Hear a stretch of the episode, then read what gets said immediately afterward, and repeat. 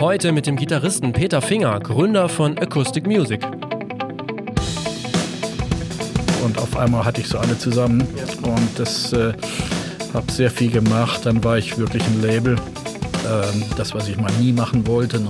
Ich wollte eigentlich immer nur Musik machen, aber Label machen, nein. Konzerte veranstalten, nein. Festival veranstalten erst recht nicht. Und, äh, und alles das habe ich später gemacht irgendwie, weil ich es hat mich auch gereizt viel, dass ich mir gesagt habe, okay, das kann ich auch, das, das schaffst du auch noch. Ne? Herzlich willkommen beim Redfield Podcast mit Alexander Schröder. Ich freue mich sehr, heute Peter Finger hier im Lutherhaus in Osnabrück besuchen zu dürfen. Peter ist sicherlich einer der renommiertesten Akustikgitarristen weltweit und hat hier in Osnabrück den Sitz von Acoustic Music, einem Unternehmen, bei dem sich ähm, ja wenig verwunderlich alles um die Akustikgitarre dreht und äh, vom Label übers Printmagazin bis zum Gitarrenfachgeschäft ist auch eigentlich alles dabei. Also schön, dass du heute Zeit für mich hast. Hallo Peter. Ja, hallo, hallo. Bevor wir einsteigen, da kommen wir nicht drum rum, vorneweg, wie geht's euch so gerade? Was, wie geht ihr mit Corona um? Wir gehen gar nicht großartig mit Corona um. Uns geht's eigentlich gut. Also ähm, ich will mal sagen, wir haben ja hier im, im Lutherhaus, wo, wo das Label ist, und äh, das ist das Lutherhaus ist auch ein Kulturzentrum mit äh, eigentlich relativ vielen Veranstaltungen. Da findet natürlich im Moment nichts statt, äh, ist aber auch nicht weiter schlimm, denn äh, Veranstaltungen waren nie irgendwie ein finanzieller Bringer. Das war immer ein Zus Zusatzgeschäft. Insofern sparen wir äh, in dieser Zeit sogar ein bisschen. Äh, anderes ist natürlich äh, ein bisschen schwieriger geworden. Zum Beispiel ähm, der Shop war eine Zeit lang natürlich zu, dass die Leute nicht, nicht, nicht in den Laden gehen konnten. Äh, wir haben auch zwei Fachzeitschriften. Da ist auch schwierig, solange die Leute nicht in den Kiosk gehen können und da was kaufen können. Dafür haben wir dann die, die Mail-Order-Verkäufe äh, und die Abos ein bisschen gesteigert. Also es okay. hält sich so die Waage. Wir, äh, es, diese Krise betrifft uns nicht wirklich. Okay, das sind ja erstmal ähm, aus deinem Mund positive Worte jetzt dann ja. damit umzugehen. Okay. Okay, dann lass uns doch mal vielleicht vorne anfangen, um einfach mal zu verstehen. Ich denke, es gibt einige Hörer jetzt vom Podcast, die vielleicht noch nicht so viel mit dieser Szene anfangen können, was, was überhaupt du machst, was so los ist. Du hast jetzt schon einige Dinge anklingen lassen, ähm, die hier passieren. Und da kommen wir dann gleich zu. Aber lass uns mal vielleicht vorne anfangen. Also ich habe gesehen, du äh, stammst aus einem äh, musikalischen Elternhaus. Der Vater war, glaube ich, ähm, Dirigent, Dirigent mhm. und auch ähm, gar nicht so klein. Also äh, der war am Deutschen Nationaltheater in Weimar, habe ich gesehen, unter anderem. Da, wo ich geboren bin, aber wir haben schon relativ früh rüber gemacht in den Westen. Mhm. Äh, da war ich drei Jahre alt. Es war Ende der 50er Jahre. Und da hat mein Vater quasi wieder von vorne angefangen. Nationaltheater Weimar war natürlich eine super Position, aber er wollte nicht damals in die Partei eintreten. Und da war die Karriere für ihn im, in der DDR sowieso beendet. Okay. Und mhm. man hat damals die Musiker noch rausgelassen, die nutzlosen Leute. Verstehe, okay. Dann bist du aber auch, ich glaube, dann, wenn man das jetzt so weiß, mit dem Meckern relativ spät dann, glaube ich, auch mit der Gitarre angefangen, oder?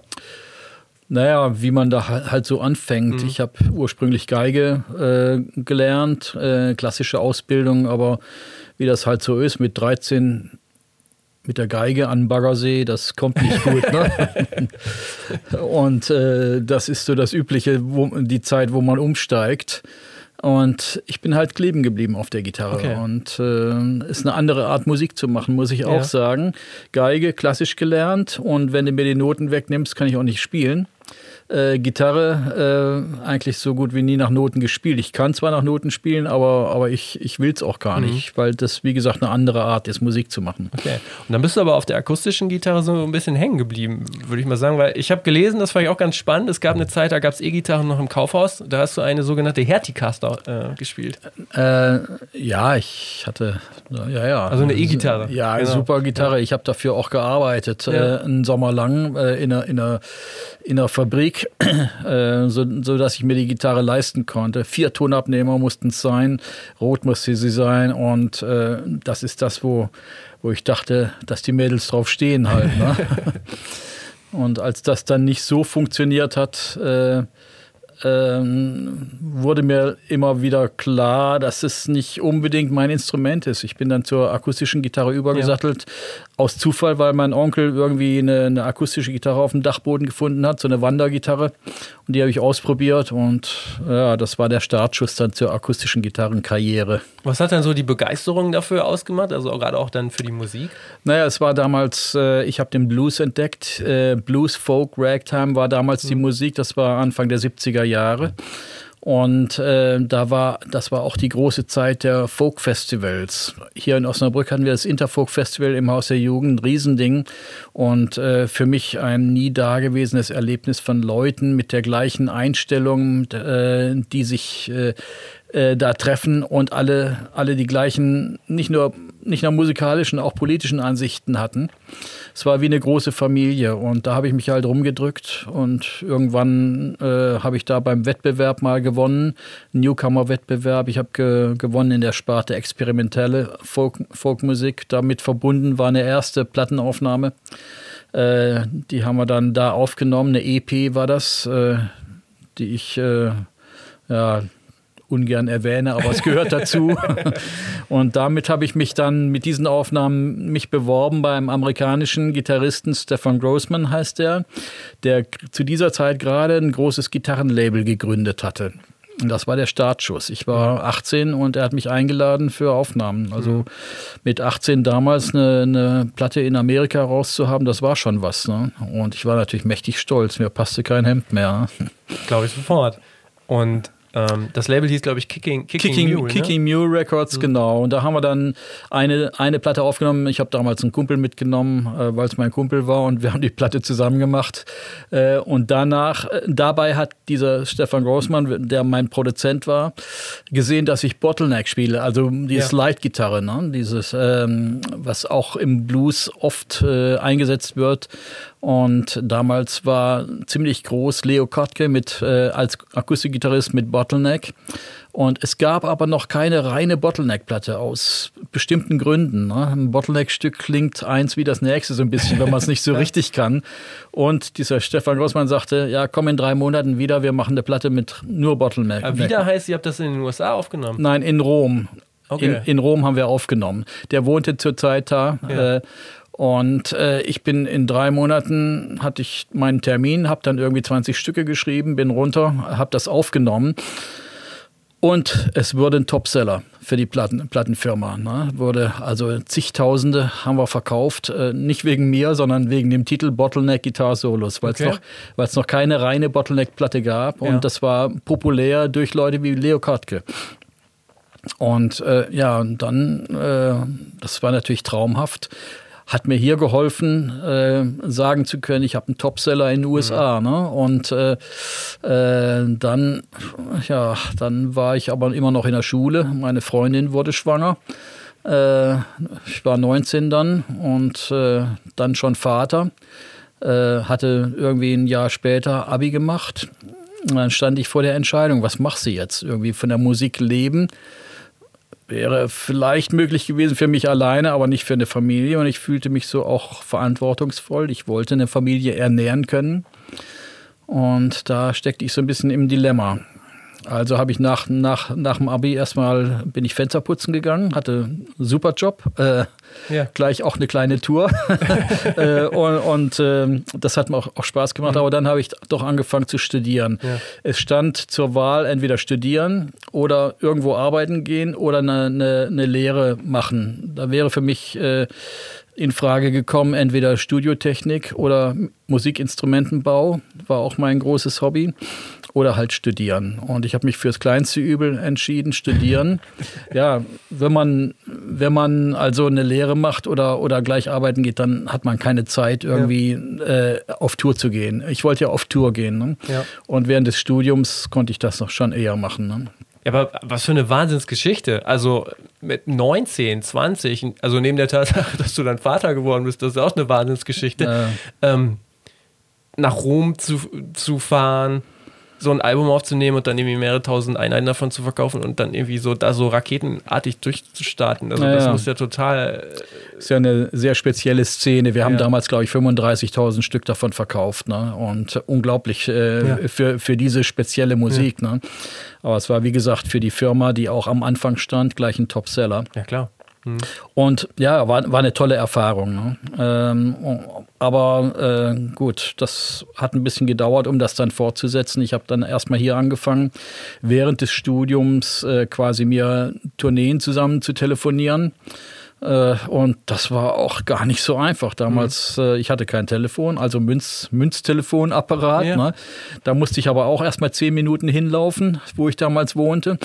Und dann oft so um, äh, ich bin dann durch den Regen dahin gelaufen, weil ich dachte, um 6 Uhr erreiche ich jemanden.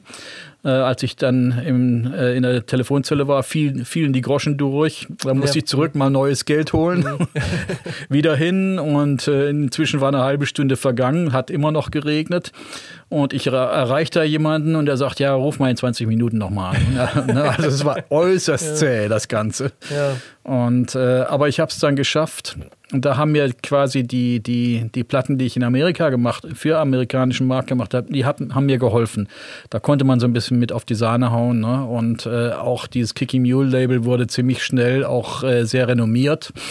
Äh, das hat mir geholfen. Ich habe dann die ersten Tourneen gemacht mit äh, 21, 22 sowas. Ne? Und äh, dann von da aus ging es immer besser und ich habe später auch, äh, äh, da stand, stand eigentlich meine Examensarbeit an in der Uni und da wollte, hatte ich eine, über, äh, über, über die Gitarrenmusik natürlich was gemacht, weil ich mich da auskannte, wollte es aber nicht nur für die Uni machen, sondern habe dann mich beworben beim Rundfunk, beim Fernsehen, bei Magazinen wie Stern und Spiegel, ob die irgendwelche Stories haben wollen.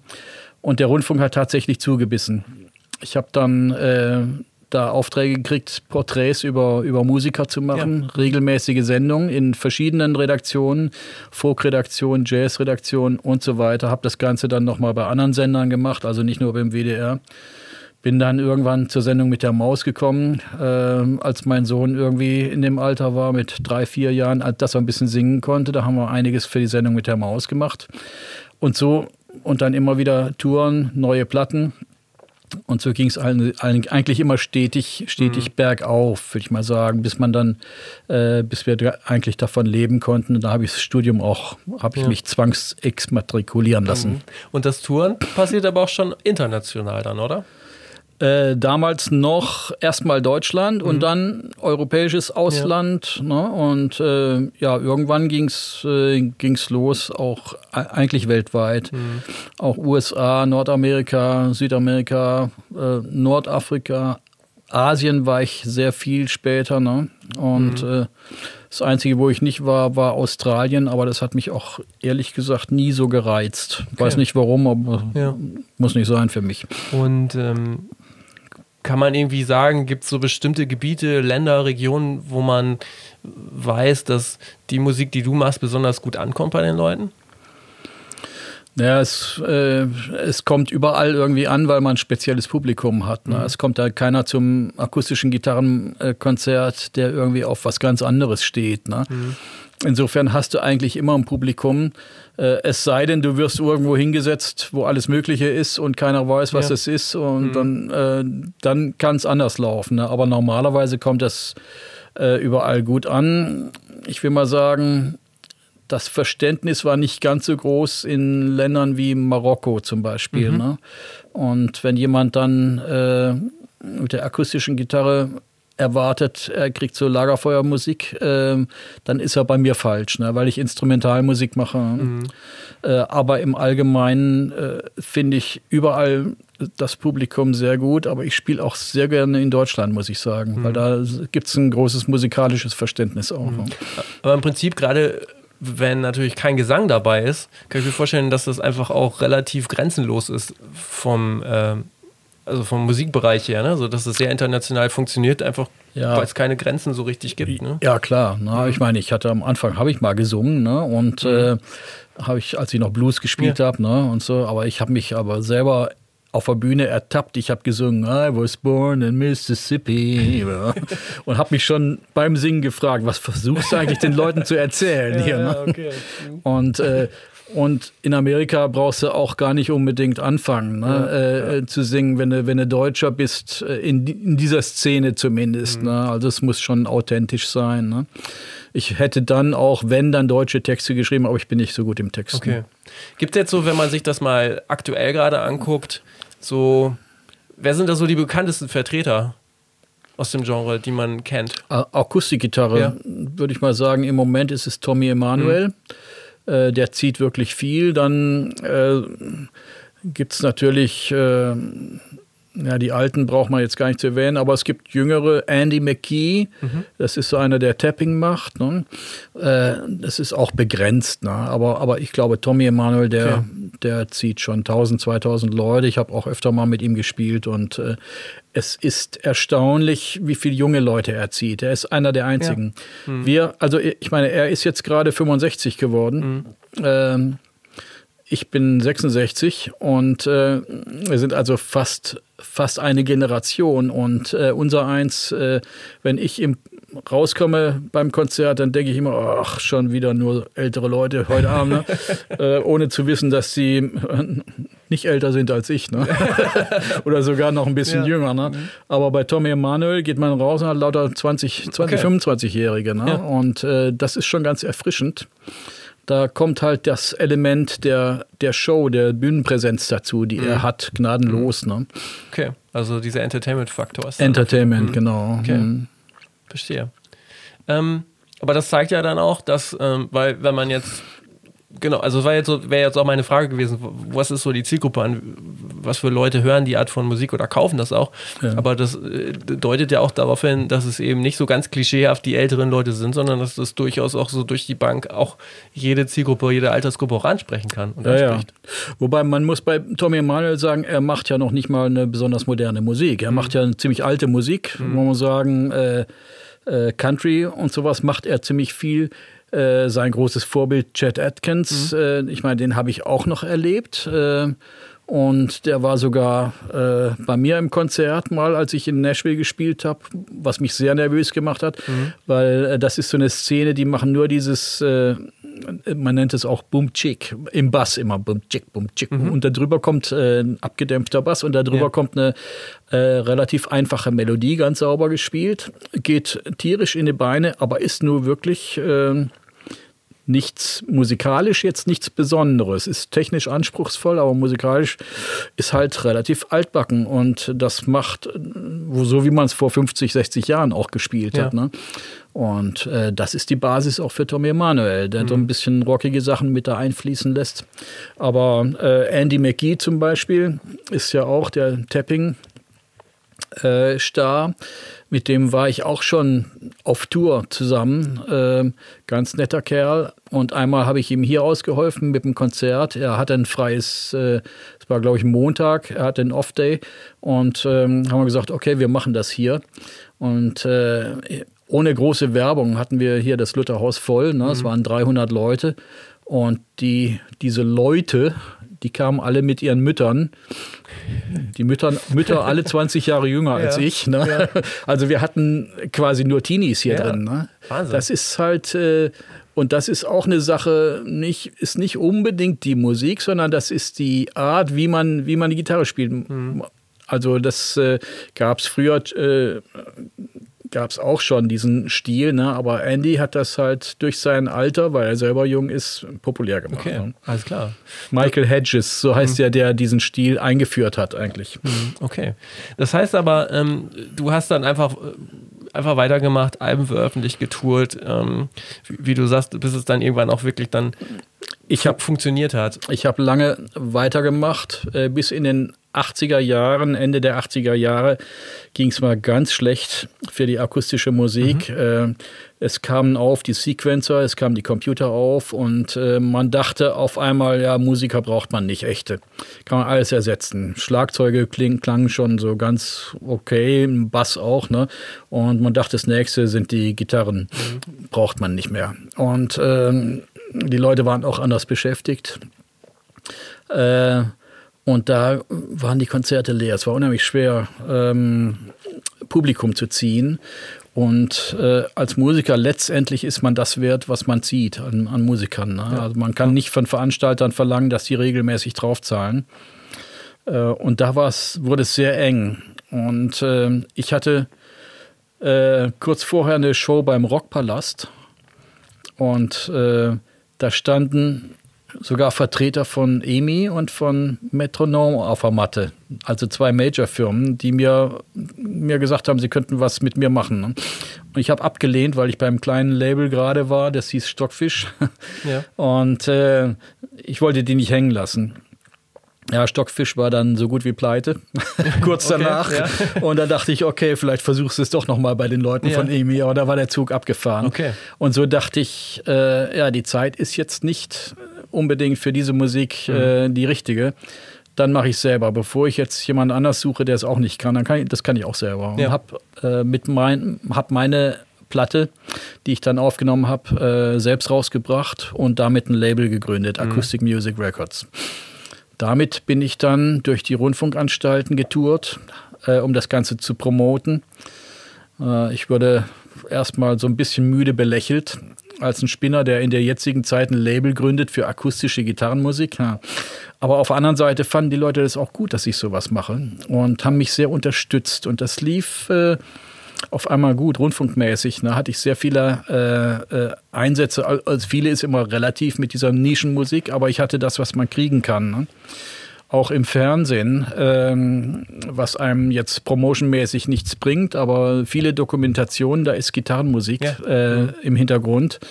Und da hatte ich, äh, hatte ich sehr, sehr viele Einsätze. Und dann hat auch schon der eine oder andere Kollege gehört, dass ich da ein Label gegründet habe und auf einmal hatte ich so alle zusammen. Ja. Und das äh, habe sehr viel gemacht. Dann war ich wirklich ein Label. Ähm, das, was ich mal nie machen wollte. Ne? Okay, ja. Ich wollte eigentlich immer nur Musik machen, ja. aber Label machen, nein. Konzerte veranstalten, nein. Ja. Festival veranstalten, erst recht nicht. Und, und alles das habe ich später gemacht irgendwie, weil ich hat, es hat mich auch gereizt viel, äh, dass ich mir gesagt habe, okay, das kann ich auch, das, das schaffst du auch noch. Ne? Mhm. In der heutigen Zeit, wenn jetzt ein Musiker, auch in dem Fall, du hattest ja auch schon einige Erfahrungen, einige Veröffentlichungen, wenn, wenn so ein Musiker sich quasi selbstständig macht mit einem eigenen Label, ähm, wäre das ja äh, gang und gäbe. Damals, das war glaube ich so 88, war das dann wirklich so ganz außergewöhnlich, dass das jemand ja. macht? Ja, damals, also auch schon zu der Zeit, wo ich meine ersten Platten gemacht habe, das war wirklich was Außergewöhnliches. Mhm. Ne? Heute macht ja jeder seine eigene. Ne? Ja. Äh, ist ja überhaupt kein Problem mehr. Ne? Aber damals äh, auch ein Label zu finden, was einen dann promotet, ne? Ja. Äh, das war schon schwierig. Und ein Label zu gründen, ja, das war, ja, wenn man keine Ahnung hat, ähm, ist, muss man halt durch und muss die ganzen Fehler machen. Ne? Die, mhm. ne? Und äh, äh, im Prinzip im Nachhinein hätte es auch jeder gekonnt, aber es hat ja kaum jemand gemacht. Hattest du denn irgendwie so ein Wirtschafts-Background oder also wo, woher hast Na, du dir das als hergeholt? Ja, mein erster Produzent, Stefan Großmann, Kicking New Records. Ja. Das war mein Vorbild. Und ich hatte okay. ein zweites Vorbild, äh, das war ECM, das Jazz-Label. Mhm. Ähm, nämlich ähm, dass ich mir gedacht habe, also bei ECM hat mich hat mich immer fasziniert. Wenn du den Namen ECM sagtest, dann wusstest du, wie es klingt. Ja. Das hat so ein bestimmtes, also du wusstest genau, da findest du das, was du, wenn du auf solche Musik stehst, da findest du es. Ne? Und meine Idee war, okay, wenn jemand, also ein Ziel war, wenn jemand sich für Gitarrenmusik in Deutschland interessiert, dann Peter Finger ne, und ja. sein Label und so. Und das war für mich viel wichtiger als jetzt in die Breite gehen. Natürlich versuchte jeder irgendwelche Hits zu produzieren. Ähm, aber wenn du dann so in die Breite gehst mit musikalisch, ne, dann äh, stellst du dich auch in Konkurrenz zu den Großen, da hast du wenig mhm. Chancen. Ne? Und für mich war die einzige Chance die Spezialisierung. Schon wie ich damals in den Rundfunk reinkam, ne? äh, weil ich Spezialwissen hatte. Und viele Jahre später äh, gab es auch eine Möglichkeit der Zusammenarbeit mit BMG, aber ich habe das nicht gemacht, weil äh, die Leute von BMG haben gesagt, äh, okay, wir brauchen alle vier Wochen ein Album, was mindestens 40.000 Mal läuft, sonst Ja. Sonst laufen sich unsere Vertreter nicht die Hacken ab damit. Ne? Ja. Und da dachte ich, nee, da hätte ich alle rausschmeißen müssen, die ich mhm. inzwischen auf dem Label hatte. Hätte nur noch äh, in Kommerz denken müssen. Das war nicht mein Ding. Ich wollte hinter dem auch stehen, musikalisch, was ich, was ich produziere ja. und besonders mit meiner eigenen Musik. Mhm. Kannst du denn jetzt einmal kurz sagen, äh, das Label Acoustic Music, wie ist das aufgestellt? Also ich habe nicht so richtig ähm, gesehen, wie viele Künstler hast du oder hattest du, wie, also wie viele Releases habt ihr auf Labelseite? Auf, auf Releases so 650 ungefähr ja. Und Künstler ungefähr, ja, ich schätze mal 250 so. Hm. Das ist ja ein wahnsinniger Backkatalog auch über die Jahre dann, ne? Ja, ja, ich, ich, war am Anfang relativ fleißig mit vielen, mhm. vielen Produktionen. Äh, ich habe nicht alle hier selber aufgenommen, aber vielleicht die Hälfte. Ne? Wahnsinn, das auch noch. Ja. Mhm. Naja gut, Studio ist eine Sache, die ich auch nie machen wollte. äh, aber ich habe das Studio, weil ähm, äh, ich war zwischendurch ja, wie gesagt, auch mal bei anderen Labels, äh, ja. nach, auch nach dem amerikanischen Label. Ähm, einfach deswegen, weil das amerikanische Label hat mir in Amerika so ein bisschen was gebracht, aber damals war Amerika für mich tourmäßig noch nicht so aktuell. Ich brauchte was in Deutschland, um hier meine Touren zu promoten. Da bin ich zum deutschen Label und bin da auch in deren Studio gegangen. Und wenn ich gesehen habe, mit wie der Tonmeister da mit verschränkten Armen hinterm Pult sitzt mhm. und oder eventuell Zeitung liest oder sonst was, ne? äh, kann ich gut nachvollziehen bei so einem Job. Ne? Da dachte ich, okay, ich will das nicht. Das ist eine emotionale Sache ich will lieber meine Ruhe haben und niemanden, der mich so ablenkt, dass ich denke, oh, der langweilt sich jetzt, meine Musik ist nicht so gut, mhm. ne, oder? Ja, und deswegen habe ich mir damals schon ein eigenes Studio eingerichtet. Und okay. das kam natürlich dann, als ich das Label gegründet habe, kam mhm. mir zugute. Wer ist denn so neben dir der, einer der bekanntesten Künstler auf dem Label? Ach, ich habe mich nie um bekannte, wirklich bekannte mhm. Künstler gekümmert. Ich habe so ein paar Herb Alice, ein alter mhm. Jazzer, ne? Ähm, äh, pff, weiß ich auch nicht, im Jazzbereich haben wir so einige gehabt. Ne? Und äh, ja, ich habe auch ein bisschen Blues gemacht. Angela Brown, eine Sängerin, hatte ich. Äh, die, na, aber es ist egal, ich habe mich da nie drum gekümmert. Mhm. Äh, äh für mich ging es immer darum, wer, was gefällt mir und mhm. was, denke ich, was zu mir passt. Mhm. Und so haben wir einiges, ja. Ich habe äh, man sagen, auch stilistisch nicht nur jetzt äh, das gemacht, was ich mache, sondern äh, breit gefächert von Jazz, ähm, Blues, Klassik und Crossover habe ich mhm. einiges gemacht. Ne? Und ähm, manches hat sich sehr gut verkauft, gerade wenn, der, wenn die Künstler auch viel unterwegs waren. Anderes ist sehr gut im Rundfunk und Fernsehen gelaufen, besonders Fernsehen, wie gesagt, äh, die Dokumentationen, die also das lief gut mit unserer Musik im Hintergrund, weil, weil die Musik, man muss sagen, das Wort nicht äh, und das Bild nicht übertönt. Ja, ne? klar. Mhm. Du brauchst was, was drunter geht. Ne? Mhm. Naja, jetzt habe ich ein bisschen Faden verloren. Ähm, ich weiß gar nicht, wo ich war. Oder was es ging ja eigentlich um die bekanntesten Künstler so. Das hast Ach so. Ja noch beantwortet. Ja, gut. Ja. Und in, dann später mhm. sind einige bekannt geworden. Ja. Joshua Stefan ist ein äh, Mords Gypsy Player. Ne? ja. Mhm. Was war denn jetzt so, wenn du das so rückblickend betrachtest, gerade auch am Anfang, was war denn so das, das ähm, wichtigste oder vielleicht auch das härteste äh, Learning, so was du dann erkennen musstest? Ja gut, ich ähm, erstmal, man muss lernen, auch mit den Musikern umzugehen, die mit einer großen Hoffnung da reingehen. Und wenn man jetzt nicht so viel verkaufen kann, die Enttäuschung von den Musikern, damit muss man umgehen. Dann natürlich jeder Musiker der auch, der es irgendwo ein bisschen geschafft hat, der hat auch ein bestimmtes Ego, sonst wäre er nicht das, was er ist. Ne? Das, äh, äh, und mit solchen Charakteren muss man umgehen können. Im Studio ist es oft so, man muss auch Psychologe sein. Ne? Ähm, in einer Situation, wo es dann für den Musiker quasi um Leben und Tod geht. Ne? Mhm. Ne? Und man, oft habe ich da äh, mit mit depressiven Stimmungen zu tun gehabt. Ne? Und auf einmal lief dann alles wieder gut. Ne? Äh, das ist schon interessant. Aber was das Härteste ist, kann ich noch nicht mal unbedingt sagen. Ich habe immer gern gearbeitet. Von daher, ich habe auch gern gelernt. Äh, äh, und bin dann auch irgendwann äh, so zum Spezialisten geworden, äh, was diesbezüglich Geld reinholen, was einem zusteht. Verwertungsgesellschaften wie GEMA und GVL und solche Geschichten. Und das hat natürlich auch viel gerettet bei uns. Mhm.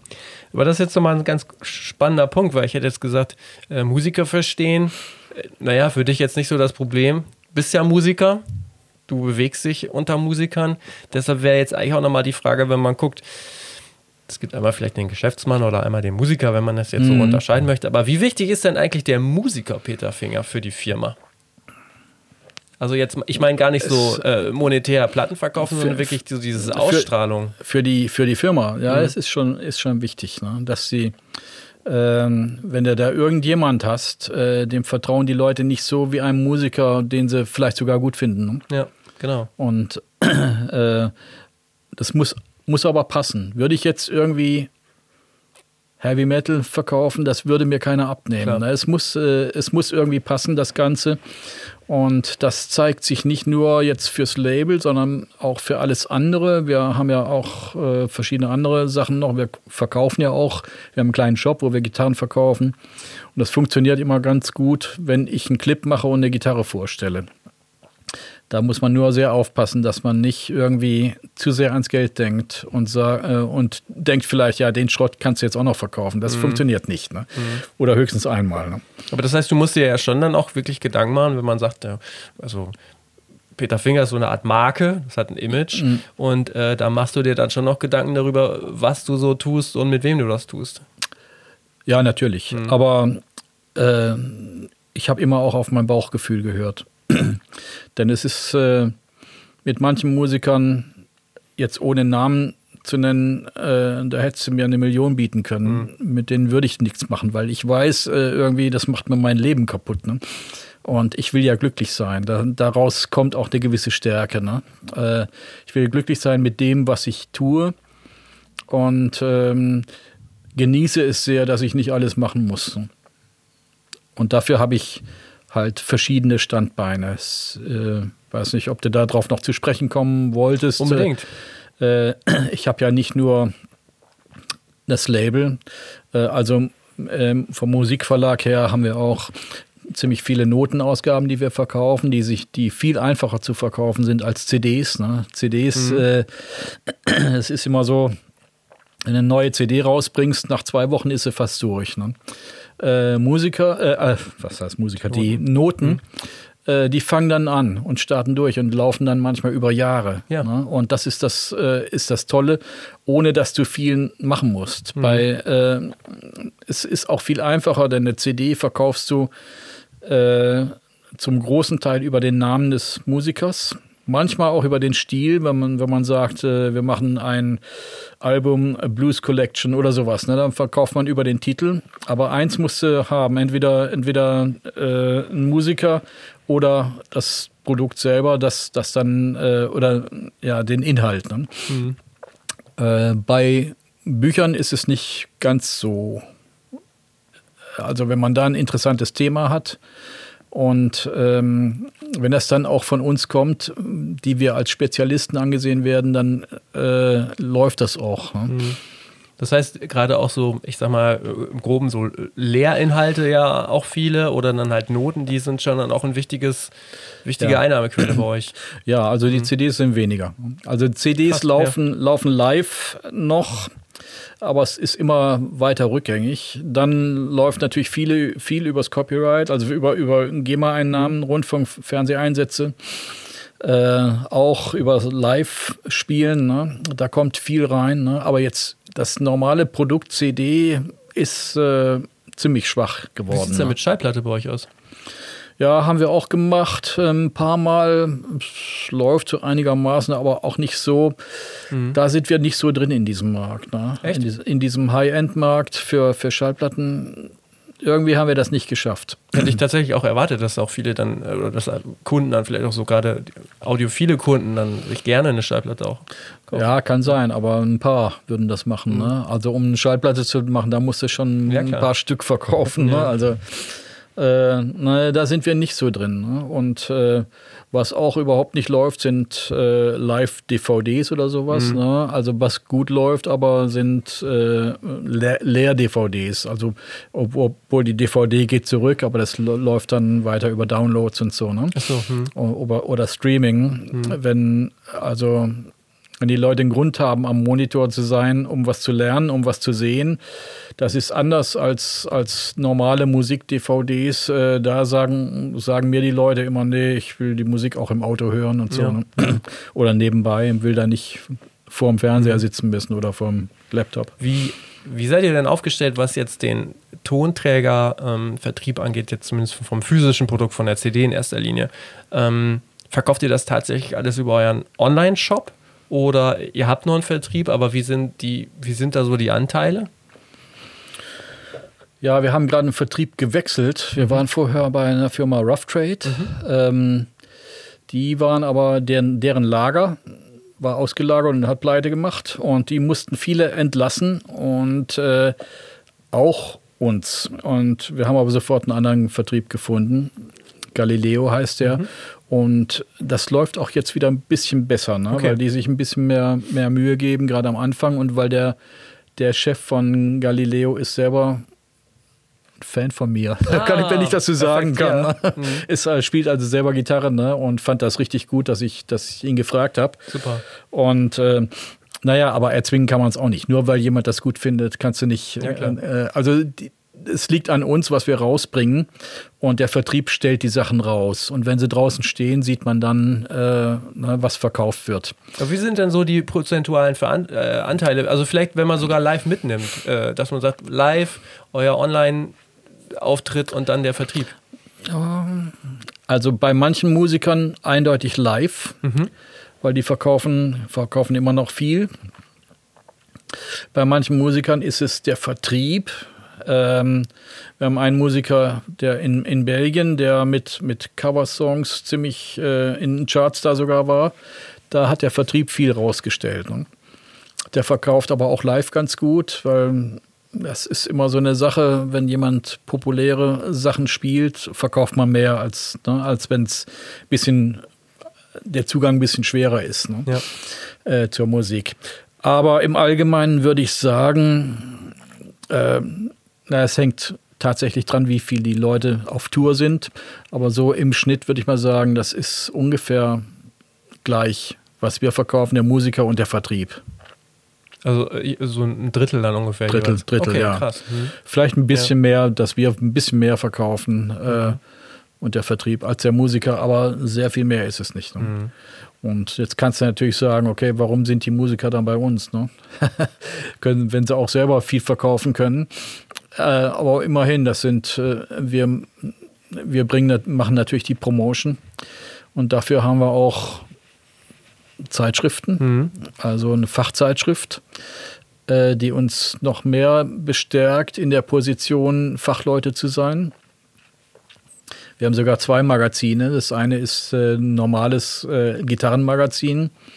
Akustikgitarre heißt das. Und ein zweites Magazin ist ein Workshop-Magazin mit DVD. Da sind über vier Stunden Workshops drin. Das heißt Akustikplayer.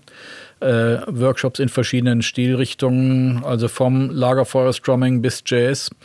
Äh, 14 Workshops sind da und äh, das war auch ein Risiko. Ähm, aber ich habe es mal gemacht. Das Risiko, mhm. was ich am Anfang gesehen habe, ist äh, äh, bei so einem Magazin mit 14 stilistisch verschiedenen Workshops, wenn sich da jemand nur für Blues interessiert, für einen Workshop, wird der das Magazin kaufen oder nicht? Ja. Mhm. Das war die große Unbekannte, aber es mhm. funktionierte wunderbar. Ne? Mhm. Und gibt ganz viele, die, die das äh, Magazin versuchen durchzuarbeiten. Das ist dann ein dreimonatiges Magazin. Viele Gitarrenlehrer nehmen das als Inspiration und äh, das, das läuft wirklich gut. Ähm, Acoustic Player, das ist das Workshop-Magazin, das ist, glaube ich, 2011 selber äh, gegründet. Ja. Aber ähm, ich fand das nämlich nochmal ganz spannend, weil das ist ganz interessant, was du sagst. Ja, die Akustikgitarre, das Fachmagazin, hast du, glaube ich, 1996 ähm, übernommen. Übernommen, ne? Genau, das war. Äh, das war, hatte einen einfachen Grund. Es war ursprünglich mal gegründet von Musikproduktiv, dem Laden hier in der Nähe, dem großen. Mhm. Und ähm, aber so ein Magazin äh, lebt äh, nicht nur von Abonnenten und Verkäufen, sondern auch Großteil von Anzeigen. Ne? Und damals war das so, äh, Musikproduktiv war ja selber ein Händler. Die bekamen also keine Han Anzeigen von anderen Händlern rein. Mhm. Und das auch nicht, auch nicht von den großen Vertrieben. Weil äh, wenn sie das, wenn die Vertriebe da Anzeigen geschaltet hätten, hätten andere Händler, wären eifersüchtig gewesen und weil Musikproduktiv, ja, wie gesagt, ein mhm. Händler ist. Und deswegen äh, kamen die nicht auf den grünen Zweig. Und dann hat man mir das angeboten. Ich meine, nach, nach der dritten oder vierten Ausgabe schon, haben so, die gemerkt, ja. das läuft nicht. Und ich fand das spannend. Hatte keine Ahnung, auf was ich mich da einlasse. Hab dann auch eigentlich ziemlich gezittert, weil das ist, äh, so ein Magazin ist gar nicht so ohne, ne? von den Kosten her. Ja, und dann habe ich das übernommen und zack, von der ersten, auf, Aufla äh, äh, ersten Ausgabe an bei mir lief das im Plus. Ne? War ein Riesenbringer für die Firma dann auch. Mhm. Ne? Und alle Bedenken waren weg. Und ähm, das ist auch das, was ich vorhin meinte. Äh, die Firma ist so aufgestellt, dass äh, sich da zwar alles um ein Thema dreht, aber dass es verschiedene Standbeine gibt. Ich hätte jetzt sagen können damals, okay, ich lasse den ganzen anderen Mist, viel Arbeit und wenig Verdienst, mache jetzt die Akustikgitarre, da bin ich nur Herausgeber, sitze nur da und Daumen hoch oder runter äh, und hätte mehr verdient. Ja. Ja, und, äh, aber, aber das wollte ich nicht. Mhm.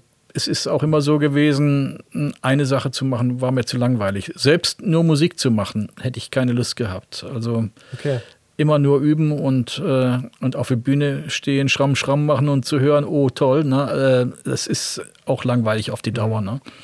Ich wollte immer mehr wissen und ich muss auch noch sagen, ich möchte, habe äh, oder ich wollte immer gerne autark sein. Ich wollte auf keinen angewiesen sein. Deswegen, ich baue meine Instrumente selber. Ähm, ich komponiere selber, ich spiele selber, ich vermarkte mich selber und brauche niemanden. Ne? Und äh, das ist es immer, was ich sehr genossen habe. So eine Art Selbstständigkeit in dem, was man macht. Mhm. Das ist ja Wahnsinn. Du erzählst das hier so einfach so lapidar runter, aber das ist ja schon es ist ja eigentlich genau das eingetreten, was du ursprünglich, also vorhin auch gesagt hast, dass wenn jemand an Akustikgitarre denkt in Deutschland oder auch darüber hinaus, mhm. kommt an dir einfach gar nicht vorbei. Ja, ich meine, welcher Künstler hat quasi ein eigenes Label, hat, einen eigenen, hat ein eigenes Magazin, weil auch zum Thema Akustik, Gitarre ja. oder Gitarre, da gibt es ja jetzt auch nicht viel auf dem äh, deutschsprachigen Markt. Aus gutem Grund, also, weil das ist schwer, ja, ne? Ja, aber das ist ja, wenn man da dann alle Fäden in der Hand hält, das ist ja, das ist ja irre. Hast du, hast du irgendwelche äh, vielleicht irgendwelche auch anderen Vorbilder? Gibt es andere Firmen, die das ähnlich machen im Ausland, in den USA oder so? Ach, es gab schon immer mal Firmen, äh, die, die dann aber sich konzentriert haben auf eins und die, genau, ja. das, die waren dann nach kurzer Zeit wieder weg. Ne? Aber ich wollte ja mehr als jetzt nur, nur das. Ne? Ich, mhm. ich habe ja dann auch äh, zum Beispiel zwölf Jahre lang ein Festival gemacht. Ne? Das Open Strings Festival in Osnabrück was leider nicht so gut lief vom Besuch her. Wir hatten mehr ausländisches Publikum hier als Osnabrücker Publikum. Das war ein bisschen schade und ich habe das dann versucht, so äh, ein bisschen zu reißen durch einen Weltrekordversuch, den wir gestartet haben. Das größte Ensemble der Welt äh, der Rekord äh, stand bei 1200 oder sowas und wir hatten es geschafft, dann 1180. Ganz, ganz knapp ja. haben wir es verfehlt, aber es war ein Riesenspaß ne? ja. und war ehrlich gesagt eine Riesenpromotion. Also eine Marketing-Idee, äh, das, das war was. Ne? Wurde dann auch oft nachgemacht. Man hat mich gefragt, ob ich es in Indien machen möchte. Ne? Da hätte ich es auf jeden Fall geschafft. Ne? Ja, ja. Aber dann später wurde der äh, Rekord geknackt von einem, der, ich weiß nicht, ob du den kennst, für die Fischerchöre. Äh, ja, ja. ja, ja. Der hat das sowas gemacht und okay. hat den Rekord geknackt. War mir aber auch egal. Wir haben das zweimal versucht und äh, äh das war ein riesen Gaudi. Ne? Mhm. Nur ich habe versucht natürlich auch dadurch äh, Publikum in die Halle zu kriegen, Osnabrücker Publikum. Aber die kamen alle nur zum Weltrekordversuch und sind dann nicht geblieben. Ne? Okay, ne? ja. Aber trotzdem, du, du, machst ja trotzdem auch wieder ähm, so eine kleine Festival-Tour auch, ne? Die mache ich schon seit 30 Jahren. Die okay. nennt sich International Guitar Night. Ja. Äh, ganz oft mit, mit äh, vier Gitarristen aus vier Ländern oder so ähnlich oder manchmal sogar aus vier Kontinenten sogar. Das ist eine Promotion-Tour eigentlich des Labels für die Musiker auf dem Label. Und das läuft von alleine. Mhm. Das, äh, wir haben auch immer gut besuchte Konzerte. Denn da ist immer der ähm, Vorbehalt weg, dass Gitarrenmusik langweilig ist. Wenn es vier sind, die nur kurz spielen, dann ist es abwechslungsreich genug. Okay. Auch für jemanden, der sonst nicht so auf Gitarrenmusik steht, ne, mhm. ist immer, sind halt vier Charaktere. Ne? Ja. Jetzt sitzen wir hier im Lutherhaus, das hast du 2006 hier dann auch ähm, erworben, ja. saniert renoviert, es ist ein Konzertsaal drin, äh, Büroräume. Mhm. Äh, also ist hier so richtig das Hauptquartier. Du hast hier auch den, das Fachgeschäft für Akustikgitarren. Also im Prinzip äh, habe ich mir dann auch so die Frage, Frage, gestellt, was fehlt denn da eigentlich? Und war etwas verwundert, ehrlich gesagt. Oder äh, habe mich gefragt, so, warum habt ihr kein Booking? Also warum macht ihr nicht noch eine Booking-Abteilung für die Art von Musik? Ja, äh, Booking ist etwas, das macht keiner gerne. Und ich habe es ich hab's ja ganz viel gemacht früher und habe es auch aufgegeben. Das mhm. macht jetzt ein Freund von mir für mich. Ne? Mhm. Aber äh, naja, als Booker bist du, wollen wir sagen, für einen normalen Booker äh, ist das nicht sehr lukrativ. Und für einen Musiker jetzt, äh, äh ich will mal sagen, du findest ganz leicht einen Booker, wenn du ihn nicht mehr brauchst. ja, ja, klar. Klar, weil Booker äh, normalerweise arbeiten auf einer prozentualen Basis. Und wenn jemand irgendwie für 300, 400 Euro spielt äh, oder auch 500, äh, dann kriegt der Booker irgendwie seine 75 Euro vielleicht dafür, muss aber richtig tierisch arbeiten ne? und hat auch Unkosten. Äh, deswegen gibt es für diese Bereiche kaum Booker. Und oft sind es dann Kumpels oder sowas, die es mhm. machen. Und ich habe es jahrelang gemacht. Meine Frau hat mir auch geholfen. Mhm. Meine Frau ist Französin, die hat es in Frankreich für, ja. für Frankreich äh, gemacht. Ne?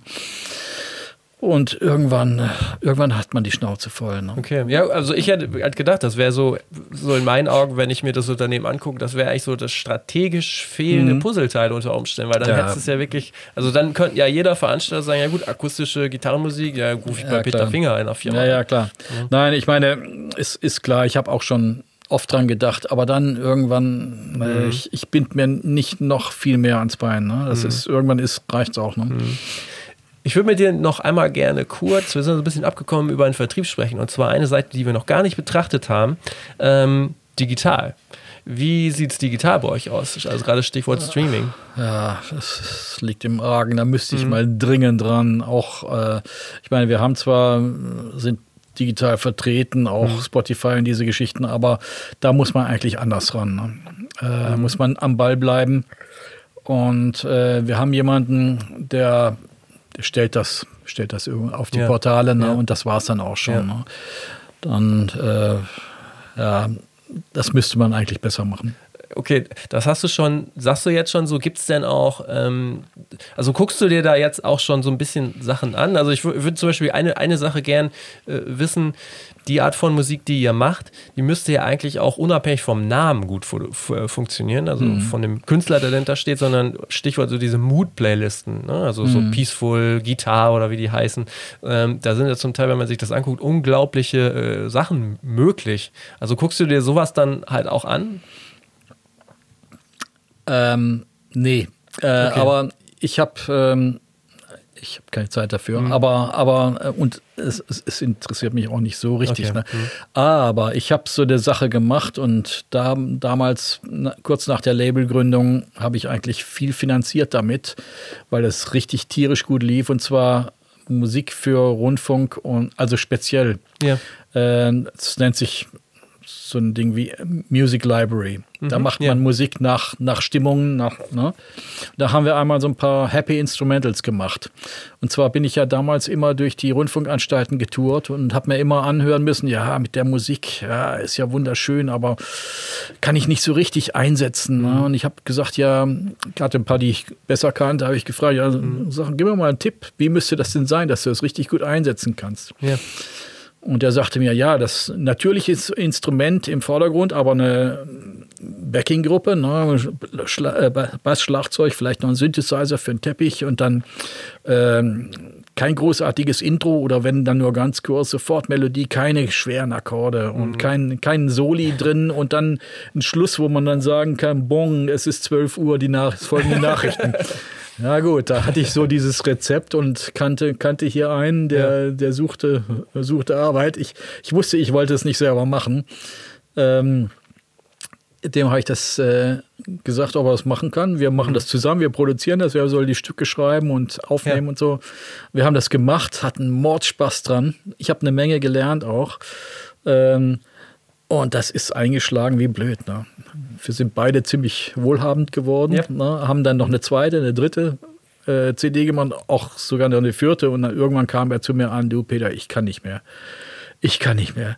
Ich, wenn ich jetzt in ein Konzert gehe, dann denke ich bei den Musikern immer, boah, das sollte das Intro weg, da sollten die Akkorde weg, das, das Solo weg, einfach der Schluss. Ja, er, er, konnte nur noch in diesen Kategorien denken. Okay. Und wir haben dann aufgehört, aber es mhm. hat, äh, wie gesagt, ich habe eine Menge gelernt. Ich hat, wir hatten unheimlich Spaß und das hat uns viel gebracht auch. Okay. Ja, interessant. Also ich bin gespannt, wo da die Reise hingeht. Ich gucke mir ja auch viel an. Ich bin so ein bisschen, wirst ihn auch kennen, über äh, Uli Bürgershausen gestolpert, mhm. der irgendwann auch mal so, wie gesagt hat, ey Leute, lass mal dieses ganze Fluchen über Spotify äh, naja. sein so. Man muss das einfach nur für sich nutzen und der hat das ja wirklich in Perfektion für sich genutzt. Ja, der macht das gut. Das mhm. ist, ich bin ja viel mit Uli Bürgershausen, ja. haben wir uns immer viel ausgetauscht mhm. und er macht das super. Er ist auch ein guter Promoter für sich selber. Ne? Mhm. Und er macht halt diese Coversongs. Ne? Mhm. Und äh, klar, mit Coversongs kannst du, kannst du immer gut verdienen. Ne? Mhm. Und, äh, aber es ist nicht mein Ding, muss ich sagen. Okay. Mhm. Jetzt ähm, Hast du ja vorhin schon mal kurz so angerissen. Also das fand ich nämlich auch nochmal ganz spannend. Du baust ja auch selber deine eigenen Gitarren. Ähm ja, nicht nur das. Ich bin inzwischen äh, mehr Gitarrenbauer als Musiker im Moment. Ja. Ja, ja, ich war. Also äh, gut, irgendwann ist auch mal gut mit, mit selber Gitarren haben, ne? Weißt du? Obwohl ich ja. spiele immer nur auf der gleichen. Wie viel hast du? Wie viele Gitarren hast du? Ja, 20, 30 okay. oder so, aber nur, nur eigen, eigene, ne? Und okay. jetzt, ähm, ich hatte früher Endorsements und mit den Endorsements ist das auch so, ähm, wenn mal eine kaputt ging, war mir scheißegal, da kriegst du ja. ja die nächste. Ne? Mhm. Und ich habe ein bisschen den Bezug zum Handwerk verloren dabei. Ne? Und den, immerhin will man ja mit Musik auch ein paar Gefühle ausdrücken. Ja. Und dann äh, möchte ich auch was in der Hand haben, zu dem ich eine Beziehung habe. Und egal was ich hatte, ich hatte gute Gitarren äh, als Endorsement, aber irgendwann hat mir das nicht mehr gereicht und äh, ich habe schon mit 16 meine erste Gitarre gebaut. Ne? Akustikgitarre? Ja, wow. damals, damals noch mit dem ja. E-Gitarrenhals von Hertie. Ne? Okay, aber und ja. und äh, habe dann, hab dann immer weitergemacht. War immer so ein bisschen äh, die Sache, dass ich gerne handwerklich was machen wollte. Mhm. Und dann habe ich auch relativ gute Gitarren gebaut, musste dann aber aufhören, als ich das Label gepusht habe. Ne? Ja. Habe erst wieder 2000 noch was, 2004 oder 2005 wieder angefangen. Mhm. Und äh, ja, und dann gab es irgendwie einen, der hat das gesehen, wollte auch eine, habe ich gesagt, okay, ich baue dir eine. Der hat es wieder weitererzählt. Mhm. Und inzwischen ist das, äh, ist das verrückt. Ne? Also ich kriege mehr, äh, mehr Anfragen, als ich bauen kann. Ne? Und äh, ja, das ist für mich aber ein Riesenspaß. Ne? Also das, äh, was dazulernen mit jeder Gitarre, die man baut. Und äh, auch sowas irgendwie, weißt du, wenn du Gitarre übst, äh, da übst du wochenlang, stundenlang, wochenlang und hinterher klappt es vielleicht oder auch nicht. Bei der Gitarre, du schleifst irgendwie das Holz und dann ist es nach zehn Minuten glatt, ne? Mhm. Weißt du, du ja. hast direkt was, ein Ergebnis in der Hand. Mhm. Und äh, das ist faszinierend. Ich komme jetzt nur nicht mehr dazu, mir selbst eine neue zu bauen, weil ich so viele Aufträge habe. Ne? Ja, aber also ich, ich, das klingt für mich so, als ob du erstaunt bist. Ich bin ehrlich gesagt gar nicht erstaunt, weil auch das wieder alles zu diesem Punkt führt. Naja, wer an Akustikgitarre denkt, der denkt an Peter, äh, Peter Finger. Mhm. Ähm, macht für mich total Sinn. Auch, dass dann Leute sagen, ey, der spielt super, ich finde die Musik super, ich brauche die Gitarre von Peter Finger. Also äh, macht für mich total Sinn. Da wäre dann ja, auch eher so die Frage, was soll denn da noch kommen? Also ähm, ich habe gesehen, ihr bietet ja quasi auch fremde Marken an, also Gitarren wie auch im Shop. Ja, ja, klar. Kauft ihr, also seid ihr dann auch teilweise Händler. Ja, ähm, ja. Macht das nicht total Sinn, dann vielleicht auch zum Beispiel die Peter Finger Seiten anzubieten oder, oder wie auch immer? Ja, habe ich auch schon oft dran gedacht. Mhm. So, äh, Fingerpicks gibt es ja auch. Ne? Ja. Das äh, könnte ich alles machen. Nur ich bin im Moment äh, in der Phase, wo ich eher sage, nicht zu viele mhm. Projekte mhm. mehr ans Bein binden. Ich schaffe das gerade, was ich jetzt schaffe. Ja. Ne? Und äh, äh, vor allem, wenn du, wenn du was wenn du was irgendwie erfolgreich machen willst, äh, da musst du mit deinen Gedanken dabei sein. Mhm. Ich bin mit meinen Gedanken im Moment, muss ich sagen, beim Gitarrenbau. Ne? Okay. Und das mhm. lässt, mich, lässt mich kaum los und dann übe ich auch noch. Ich versuche jetzt in dieser Zeit, wo man keine Konzerte hat, äh, ein paar Videoclips äh, reinzustellen auf dem YouTube-Channel. Ne?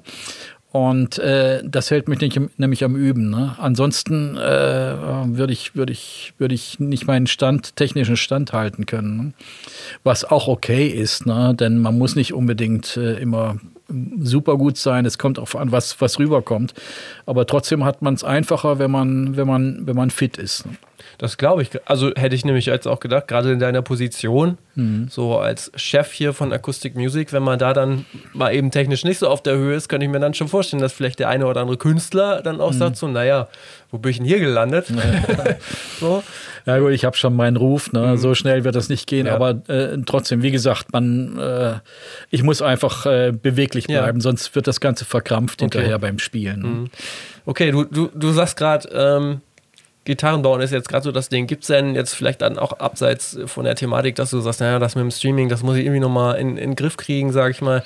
Gibt es noch andere Sachen, die, die, die, die, du dir so anschaust oder wo du sagst, ah, das wären jetzt nochmal so Zukunftsthemen, wenn ich wieder Zeit habe, die anzugehen? Äh, ich will mal sagen, äh, so blöd das klingt, äh, persönlich interessiert mich das mit dem Streaming nicht mhm. die Bohne. Ich suche eigentlich eher jemanden, äh, den ich damit beauftragen könnte ne, sich da richtig einzusetzen. Also jemanden einstellen oder, mhm. oder was weiß ich. Ne. Ich will das nicht alles mehr selber machen. Viele Sachen will ich auch nicht mehr selber. Äh, habe ich keine Lust zu lernen, weil ähm, ja, ich komme halt aus einer anderen Ecke. Mhm. Ne? Mhm. Und ich habe früher so mit Bandmaschinen noch gemacht ja. und ach, das ist toll. Ne? Mhm.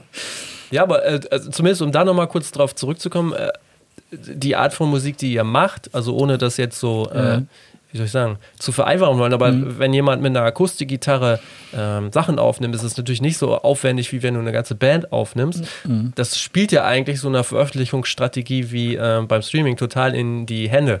Äh, ja. Jetzt gar nicht vielleicht bei dir, sondern generell auch bei anderen Künstlern mhm. auf Akustikmusik. Ne? Mhm. Genau. Ja, Tag hat nur 24 Stunden. Ne? Genau. Okay. Gut, dann ähm, bedanke ich mich sehr, sehr herzlich für das äh, Gespräch. Ja, ich freue mich, ähm, so viele Insights eigentlich auch erfahren mhm. zu haben. Ich fand es mhm. sehr bereichernd.